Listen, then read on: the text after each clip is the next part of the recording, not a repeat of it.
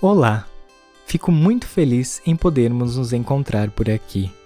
Eu no meu casulo, você no seu, mas juntos partilhamos do mesmo efeito, a vulnerabilidade dos nossos sentimentos.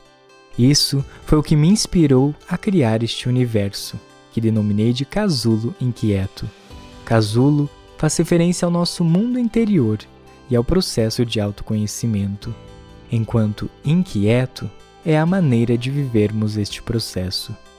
Na ânsia de colocar a dor para fora, encontrei nas palavras uma forma de expressão, onde posso conversar com os meus sentimentos. Uma vez colocados no papel, posso vê-los e ver faz toda a diferença. A escrita tornou-se a minha voz silenciosa. Por muito tempo eu as mantive dentro do meu casulo, mas me dei conta de que partilhar significa dividir, e hoje eu quero dividir as minhas dores com as suas dores, as minhas fragilidades com as suas fragilidades, e assim, juntos, iremos nos reconectar com quem verdadeiramente somos.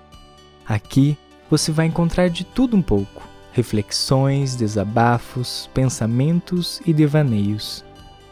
Bom, agora que você já entendeu como tudo isso nasceu, quero te convidar a tornar-se também um inquieto, a conversar com os seus sentimentos.